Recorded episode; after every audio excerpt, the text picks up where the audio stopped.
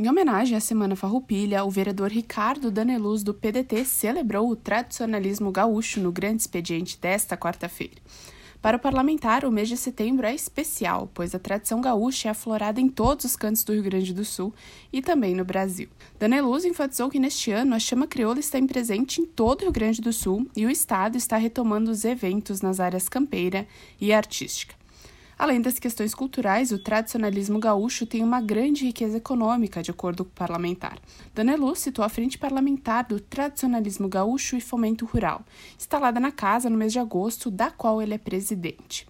Segundo ele, a partir de semana que vem, o grupo composto pelos vereadores Adriano Bressan, do PTB, Alexandre Bortolus, do PP, Elisandro Fiuza, do Republicanos, Juliano Valim, do PSD, Marisol Santos, do PSDB e Sandro Fantinal, do Patriota, montará um cronograma de atividades e reuniões para debater assuntos ligados ao tradicionalismo. Em homenagem ao Dia do Cavalo, companheiro diário do gaúcho e um dos protagonistas da tradição, Daneluz lê um trecho do poema Tributo ao Cavalo, de Gonçalves Chaves Calisto, mais conhecido como Cabeleira, da assessoria de comunicação da Câmara de Vereadores de Caxias do Sul, Letícia Crele.